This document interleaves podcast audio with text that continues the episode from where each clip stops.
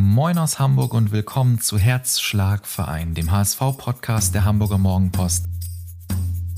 Ich bin Robin und bei mir treffen sich bekannte HSV-Fans aller Art, die Lust haben, über ihren Herzschlagverein zu sprechen, nämlich den Hamburger SV.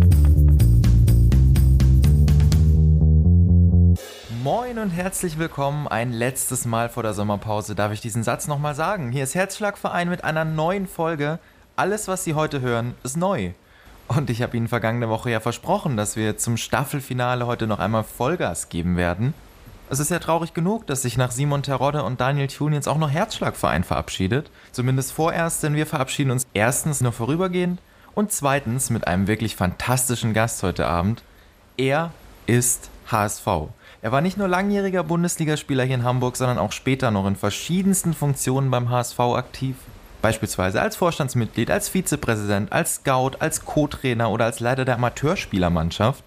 Und für mich ist es wirklich eine große Ehre, dass du heute hier bist und diese erste Staffel mit mir zusammen abrundest. Herzlich willkommen an das HSV Urgestein, Harry Beere. Ja, schönen guten Tag. Toll, dass das geklappt hat. Ja, Sie hören schon, liebe Hörerinnen und Hörer, das wird heute in mehrfacher Hinsicht eine besondere Folge. Wir sind heute zum ersten Mal nicht in unserem Studio, sondern draußen bei Harry Beere zu Hause. Vielen Dank für deine Einladung hierher. Harry, du bist dem HSV seit unglaublichen fast 65 Jahren treu. Das stimmt, ja. Sieht man mir aber nicht an. Ne? Also, Auf gar keinen Fall. Ich, meine, ich kann da heute drüber reden, ich werde 80 in diesem Jahr noch, aber ich fühle mich nicht so. Das ist das Wichtigste. Kann man in einer so langen Zeit überhaupt noch Höhepunkte hervorheben oder gab es da einfach zu viele? Doch, so die aktive Zeit war, haben wir schon. Ich habe ja das große Glück gehabt, ich durfte mit uns Uwe, Klaus Stürmer noch und natürlich mein, einer meiner besten Freunde, Charlie Dörfer. Und ich hatte ja das Vergnügen, auch mit ihm auf der linken Seite zu spielen. Ich auf die 10, er auf die 11. Und da könnten wir tagelang Geschichten erzählen. Das war, sind so Highlights des Lebens. Oder natürlich auch die Europacup-Spiele 4-4 Barcelona und gegen Pelé, Santos und alle diese. Man hat ja gegen fast alle großen Fußballer gespielt auch. Ne? Da könnte ich euch tagelang Geschichten erzählen. Das waren schon so Highlights. Ne? Und spezielle Dinge natürlich mit uns Uwe, der ja nicht nur immer so nett ist, wie er macht. Einer meiner, wir sind gute Freunde. Auf dem Platz war er nicht immer so nett, aber er hat sich hinterher entschuldigt, wenn er mit uns geschimpft hat. das ist die Größe von ihm. Also Uwe Seeler war sozusagen euer Chef auf dem Platz.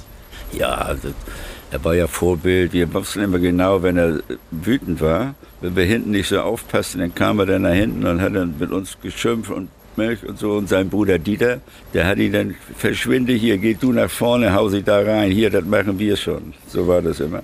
Und dann zog er ab, weil er hatte ja auch noch Respekt vor dem Dieter, der war der ältere Bruder.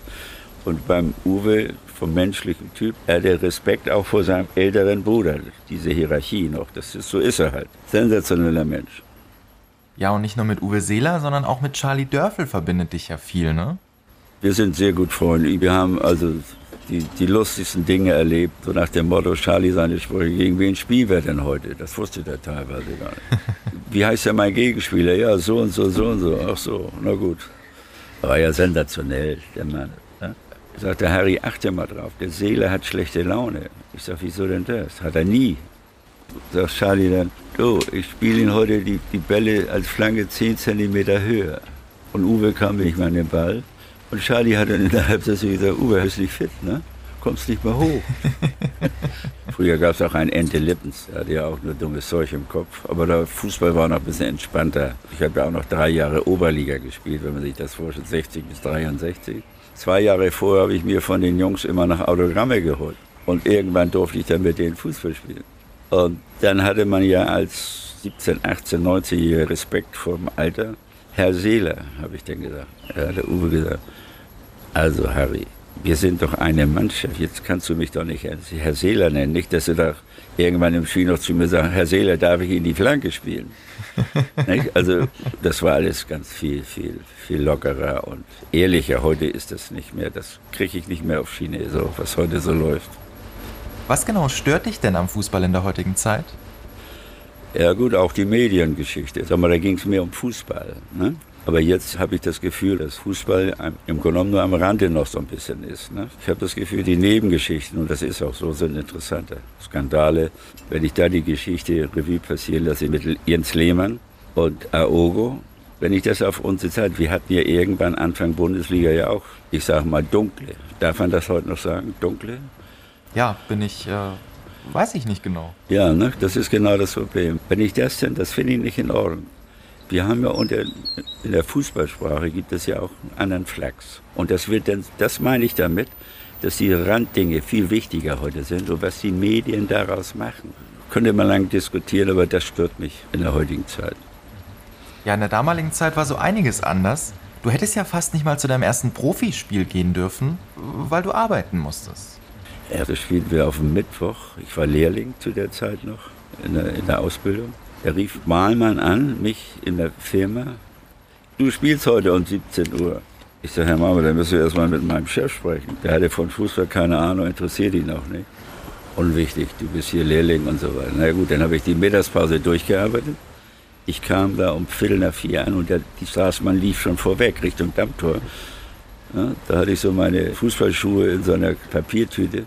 Bin ich zum Roten Baum hochgelaufen, war gleich durchtrainiert. Ne? Stand ich an der Pforte, da war dann so ein Student. Was willst du denn hier? Ich sag, ich soll hier mitspielen. Ganz bescheiden, wie man damals noch war. Ja, das sagen sie alle. Und er stand mal meine Hände. Wäre, wo kommst du her? Beeil dich. Naja, aufgelaufen. Wir haben 1-0 gewonnen. Ich habe dann auch zufällig noch das Tor geschossen. Aber das größte Ereignis war, nach dem Spiel hat Mahlmann mir so einen zerknütterten 50 D-Mark-Schein in die Hand gedrückt. Als Siegprämie. Das müssen Sie sich vorstellen, 50 D-Mark. Ich habe als Lehrling damals 30 verdient im Monat. Das war ja ein Reichtum. Hm. War natürlich ein Rieseneinstand. Dann Uwe nicht gespielt, Charlie Dörfel nicht gespielt, Klaus Stürmer, die waren zu Länderspielen. Waren schöne Zeiten. Hm. Ja, Stichwort Länderspiele. Du hättest ja eigentlich auch deutscher Nationalspieler werden sollen. Ja. Aber. Ja, ja, ich hatte viele, viele Einladungen. Ich habe auch die Schreiben noch vom Sepp Herberger. Dann hatte ich auch das Pech da noch parallel, war ich bei der Bundeswehr. Da spielten wir gegen Deutschland, gegen die Tschechen, gegen die Russen. Als Soldat ging das nicht damals. Ich war ja gezogener. Die hat Malmer dann immer für mich abgesagt. Harry, da brauchst du nicht mehr hin, das erledigt. Ne? So hat man mir meine Länderspiele abgesagt. So lief das damals. Dort hatten wir keinen Manager. Da wurden die Verträge verlängert. Komm mal ins Büro, du kriegst noch mal zwei Jahre oder drei. Wie viel willst du haben? Ich sage, ja gut, mach mal lieber zwei, reicht mir. Na, und er gab uns ein paar Mark Handgeld, was er dankbar. Ne? Ja, du bist zwar nicht als Nationalspieler in die Geschichte eingegangen, dafür aber mit was anderem ganz Besonderem. Du bist nämlich der Bundesligaspieler mit der legendären Passnummer 001, also sozusagen der erste Bundesligaspieler, den es je gegeben hat. Ja, ist richtig. Das, das war natürlich auch, deshalb ist ja mein Zweitname reiner Zufall. Ne? Das, das war wirklich reiner Zufall. Dem HSV ging es ja damals sehr gut noch. Wir waren ja immer Abonnementmeister ne, im Norden. Wir haben alle zwei Monate internationale Spiele gemacht. Da gab es dann immer, heute kann ich drüber reden, da gab es dann immer ein paar Mark mehr. So, der HSV hatte dann damals als erster Club, da stand ich dann zufällig mit B, A Umlauf, alphabetisch vorne. Habe ich aber auch erst ein paar Jahre später erfahren, dass, dass dem so war. Dem hat man nichts beigemessen, aber auch wenn ich, ich sag, nie der beste Fußballer war, aber ich war dabei und immer lustig am Start. Ja, und heute, viele, viele Jahre später, bist du immer noch so ein richtiger HSV-Fan tatsächlich? Ja, wird weniger, muss ich ehrlich sagen. Gut, da hängt auch, dass eben die Zuschauer nicht da sind, aber sonst, äh, ich habe ja auch meine Ehrenkarte. Es ist ja mehr das Treffen, ist das Wesentliche. Ne? Das Spiel guckt man sich natürlich auch an. Aber ich bin schon, wenn Heimspiele sind dabei, ich gucke mir auch kein Auswärtsspiel mehr. Das haben wir ja unser Leben lang gemacht. Irgendwann reicht es auch. Ne? Aber ich bin nach wie vor HSV-Fan, logisch, wenn man so lange dabei ist. Ne? Mhm. Hast du Kontakt zur aktuellen Mannschaft oder zu aktuellen Verantwortlichen, wie Jonas Bolt zum Beispiel? Ja, haben wir uns mal irgendwann mal getroffen. Junger Bursche, ne? Muss noch viel lernen sicherlich, aber hat's ja auch, die haben es ja alle nicht leicht mehr. Wir sind ja nun mal da unten drin. Und was ich mir wünsche, mein, ich bin ja froh, dass auch mal ein Jansen dabei ist, ein junger Spieler mal wieder, so wie wir das auch gemacht haben, als Spieler in die Verantwortung gegangen, finde ich gut. Ich habe das auch neulich gesagt, Man soll doch endlich mal auch zur Ruhe kommen. Lass die mal machen. Immer diese Wechsel ewig und neue Trainer. Ja, wie gerade erst vor einer Woche, als auch Daniel Thune entlassen wurde und der HSV jetzt mit Horst Rubesch ja zumindest vorübergehend wieder einen neuen Trainer hat. Ja, das ist schwierig immer mit den Trainern. Ne? Ich meine, und jetzt ist das eine andere Situation mit dem Langen. Nicht sensationell, dass er sich dafür nochmal hergibt. Aber der ist eben mit der Nummer 9. Ich vergleiche das immer mit uns Uwe mit der 9. Das sind besondere, feine Menschen. Das ist irgendwo mit der 9 auf dem Puckel, sind das alles liebe, nette Menschen. Und, und sehr vereinsverbunden. Sonst würde er lange das ja nicht machen. Hat er gar nicht nötig. Braucht ja nur die, die, die Erfolge als Trainer beim DFB mal beobachten. Olympia 2, der Europameister und alle die ganzen Dinge. Auch der, die, die Damenfußballnational betreut. Die haben auch Tränen geheult, als er weg war. So vom Typus her, wie ein Papa. Wo auch immer war, hat er immer einen Jugendtick. Er ist dafür geboren. Er ist ein Menschenfänger aber auf seine einfache menschliche Art. Das zählt also heute auch noch. Das ist nicht nur dies Knallharte und dies, das und jenes. Finde ich sehr gut. Würdest du sagen, das Trainergeschäft ist heute anders als früher? Ja, 95 haben wir ja auch übernommen. Da war der Verein ja nach acht Spielen an vorletzter Stelle. Da hieß es doch, Uwe, du musst es tun, weil da hatten Hamburg und Deutschland schon Angst, dass wir absteigen. Das war ja schon so. Da haben wir damals schon den Verein gerettet. Wir wären auch in dem Jahr schon weg gewesen, 95. Und wir sind dann über Mackert, den haben wir dann zum Trainer gemacht. Die wurden hier eingestellt und entlassen. Hier auf der, auf der das ist schon, schon, schon außergewöhnlich. Hat Mackert einen Riesenjob gemacht. Und wir hatten eine Truppe, das war, ich sage, eine gemütliche Truppe. Ne? Und der Maggert hat sie so lang gemacht. Ich habe gesagt, Felix, du wirst es, aber mach die Jungs so lang, wie es geht, dass sie abends nicht nur auf Piste gehen, sondern um 18, 20 Uhr müde im Bett sind. Also braucht der HSV in deinen Augen, ich meine, wir stehen im Sommer ja wieder vor der Frage, dann so ein Trainertyp Magath? Äh, in der Richtung nicht ganz so ein Magath-Typ. Das ist schon, schon extrem, aber der Erfolg gibt ihnen recht. Dann als in dem Jahr, nachher wird es ja auch weniger. Also ich sage mal, so eine Mischung, so eine Mischung so mit Menschlichkeit und einer gewissen Härte, die fehlt uns. Der Lange jetzt, der das macht, der macht das auch mit einer gewissen Härte, aber mit einer menschlichen Härte. Da gibt es ja auch Unterschiede. Ne? Und deshalb ist Felix ja am Ende war sehr erfolgreich. Aber gut, ich kann nur hier sagen, ich spreche seit 25 Jahren kein Wort mehr mit ihm. Hm. Das ist schon eine Aussage. Ne? Trotzdem ich ihn auch damals zum Trainer gemacht habe. Wir waren vorweg auch Freunde und haben hier immer Karten gespielt und gemacht. Aber das war, war ein bisschen zu viel. Ja, wollen wir jetzt nicht weiter drüber sprechen? Was hat Daniel Thunen aus deiner Sicht falsch gemacht oder wieso war er nicht der richtige Trainer für den HSV? Ich habe mich ja, als er anfing, erkundigt. Ich habe ja nach wie vor auch noch ein paar gute Jungs in Osnabrück, waren alle hoch begeistert.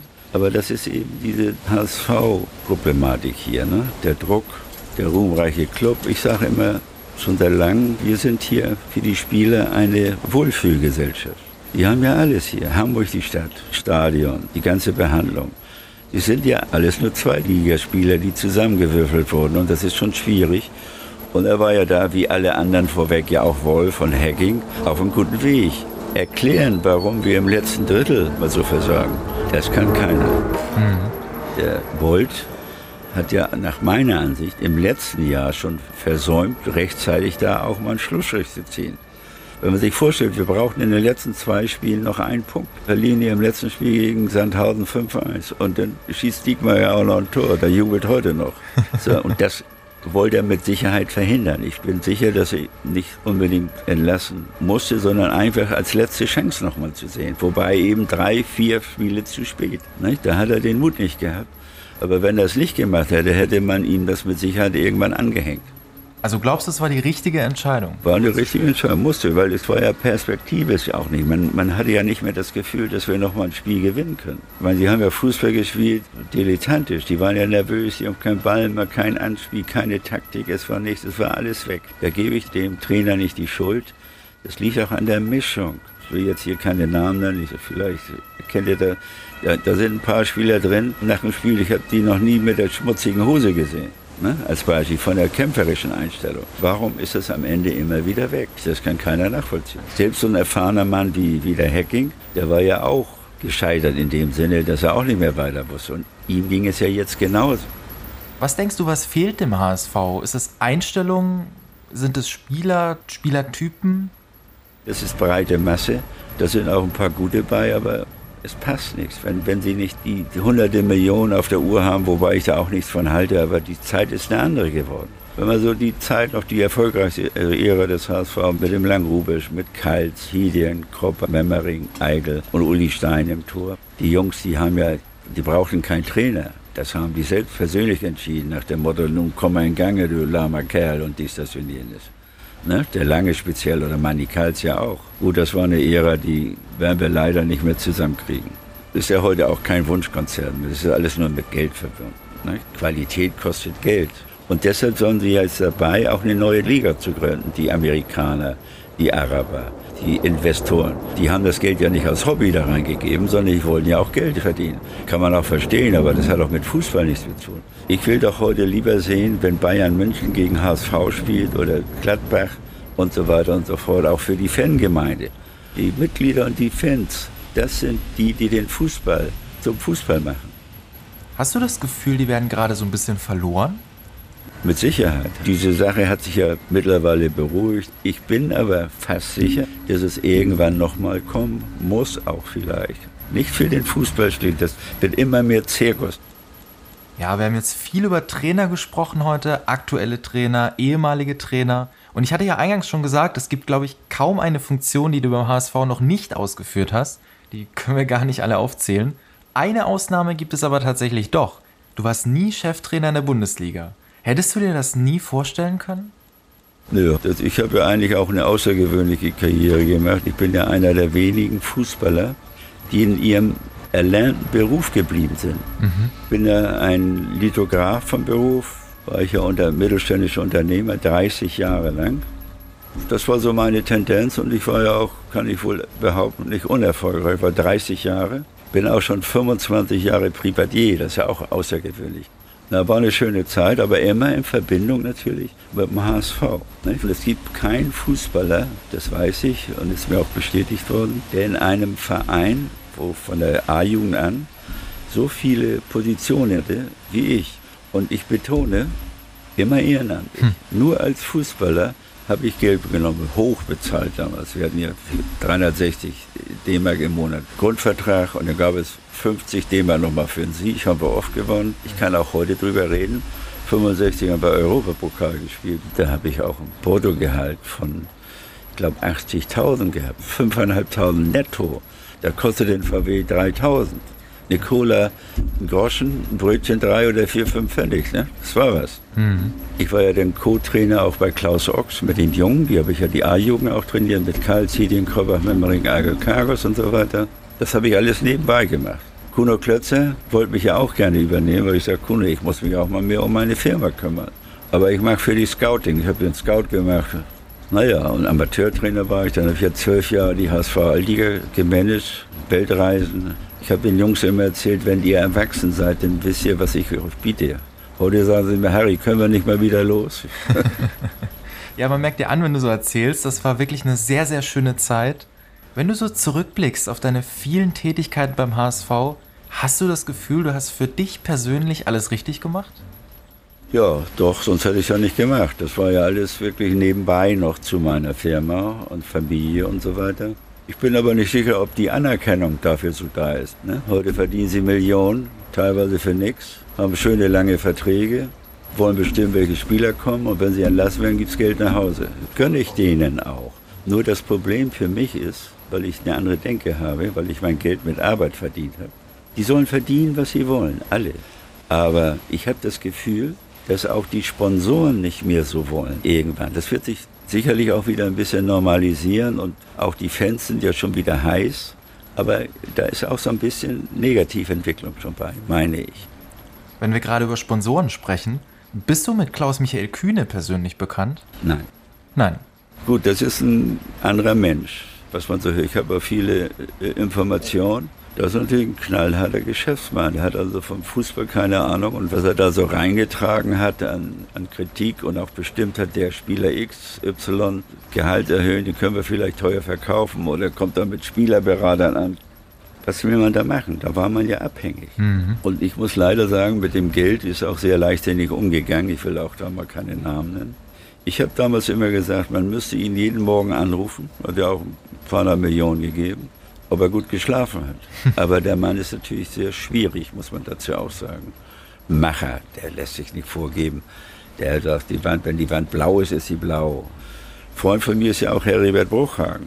Ne, haben uns gefreut, dass er hier anfing, aber der stand natürlich auch unter dem Druck von einem Herrn Kühne.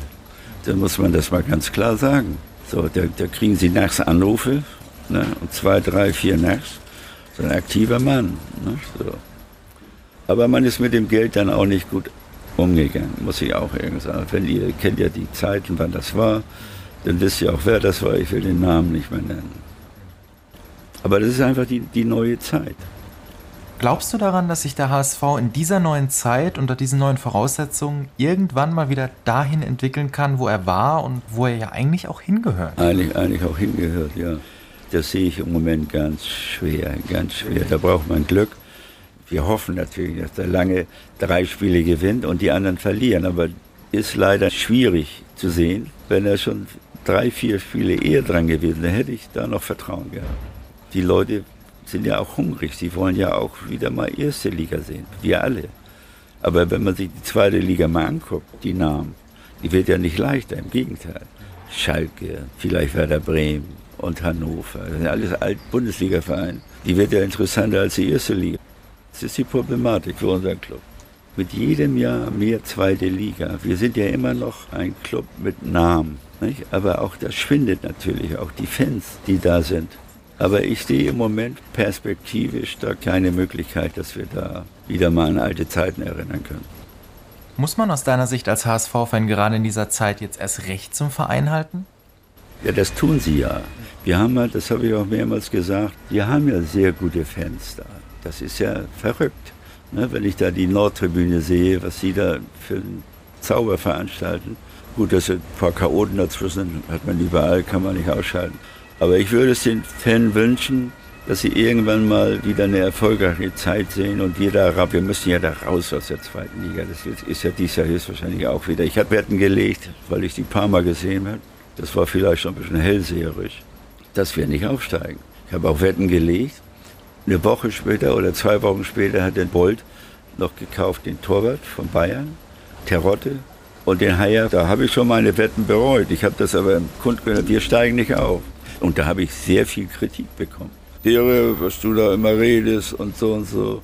Habe ich mir ja nicht gewünscht, im Gegenteil. Aber ich sage über meine Zeit, die ich mit Fußball zu tun habe, weil man kennt den Verein nämlich für mich in Anspruch wie keiner oder wie wenige. In dieser Konstellation sehe ich das nicht. Ja, noch ist nichts entschieden. Wir sind ja der Podcast der Optimisten. Jetzt haben wir gerade über die Fans gesprochen und wir haben uns überlegt, wir wollen Ihnen zu Hause ja einen ganz besonderen Abschluss präsentieren heute in der letzten Folge. Also haben wir uns gedacht, in den letzten Tagen und Wochen ist so viel Negatives wieder auf den HSV eingeprasselt. Wir sorgen nochmal für ein bisschen Optimismus. Wir sind sozusagen virtuell auf die Straße gegangen und haben in unserer Hörerschaft mal die Frage gestellt, warum jetzt erst recht HSV? Warum lässt man sich als HSV-Fan von keinem Rückschlag umwerfen? Und was soll ich sagen? Hören Sie sich selbst an. Du kannst einfach nicht diesen Verein wechseln. Das ist dann einfach mit dir so verwachsen. Du warst immer irgendwie bei den Spielen, warst gerne irgendwie im Stadion dabei. Und es ist ja auch nicht alles schlecht. Da bleibst du natürlich dabei. Das sind Momente, die bleiben. Und die, die binden einen nur feste daran. Ich würde immer noch eine Dauerkarte haben und immer noch Trikots kaufen. Das würde sich, glaube ich, auch nicht ändern, wenn wir irgendwann in der vierten Liga gegen Havels oder sowas kicken. Man kann den Verein meiner Meinung nach überhaupt nicht wechseln. Wenn der Bezug und die Liebe für den Verein da ist, dann lässt sich das auch nicht verändern.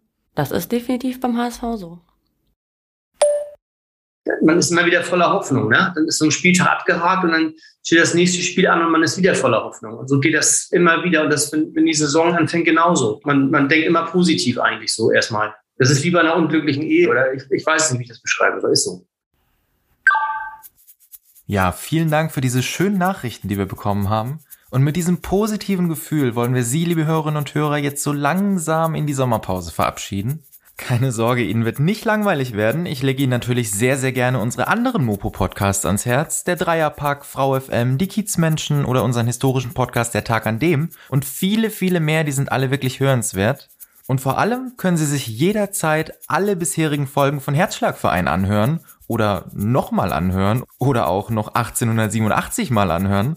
Denn wir hatten fantastische Gäste, bei denen ich mich an dieser Stelle auch noch einmal ganz, ganz herzlich bedanken möchte. Jörg Pilawa. Robin, ja, ich sage auch vielen Dank. Carlo von Tiedemann. Danke, lieber Robin. Auch mir hat es großen Spaß gemacht. Ralf Dümmel. Lieben gerne. Hat Spaß gemacht. Linus Brun. Absolut. Das hat mir sehr Spaß gemacht. Ganz besonders Bundesaußenminister Heiko Maas. Absolut, sehr gerne. Gerne wieder. Fleming Pink und die Hamburger Goldkehlchen. Ja, vielen Dank nochmal für die Einladung. Hat echt Spaß gemacht. Mickey Beisenherz. Ja, hat viel Spaß gemacht. Vielen Dank für die Einladung. Gerhard Delling. Ja, danke. Wunderbar. Revolverheld. Danke dir. Ja, vielen Dank für die Einladung. Hat viel Spaß gemacht. Danke. Moritz Fürste. Sehr gerne. Vielen Dank. Otto Mohlchef Nils Glagau. Ich freue mich. Christian Stübi Stübinger. Er hat großen Spaß gemacht. Kristall. Danke für den tollen Podcast, hat mir sehr viel Spaß gemacht. Joris. Sehr, sehr gern. Michael Born. Absolut ja. Und natürlich heute ganz besonders HSV-Urgestein Harry Beere. Finde ich gut und ich sage dir auch warum. Ein bisschen junger Mann, noch ein anständiges Denken, auch sicherlich ein faires Denken. Wenn dem nicht so wäre, würde ich hier auch nicht sitzen mit dir. Und der größte Dank geht an Sie, liebe Hörerinnen und Hörer, denn ohne Sie wäre ich nur ein Mann mit Mikrofon, der jeden Sonntagabend vor sich hinschnackt. Horst Rubisch würde jetzt sagen, ich sage nur ein Wort, vielen Dank. Das war's von mir, das war's von Herzschlagverein. Das war wirklich mal was ganz, ganz Besonderes. Ich finde es auch großartig, toll, dass ihr es macht. Krass, dass die Zeit schon um ist. Ist verflogen. Das ist wirklich immer ein gutes Zeichen. Vielen Dank für, für diese tolle Zeit. Bleiben Sie gesund, wir hören uns zur neuen Saison wieder. Und vergessen Sie bitte eins nicht. Nur der HSV.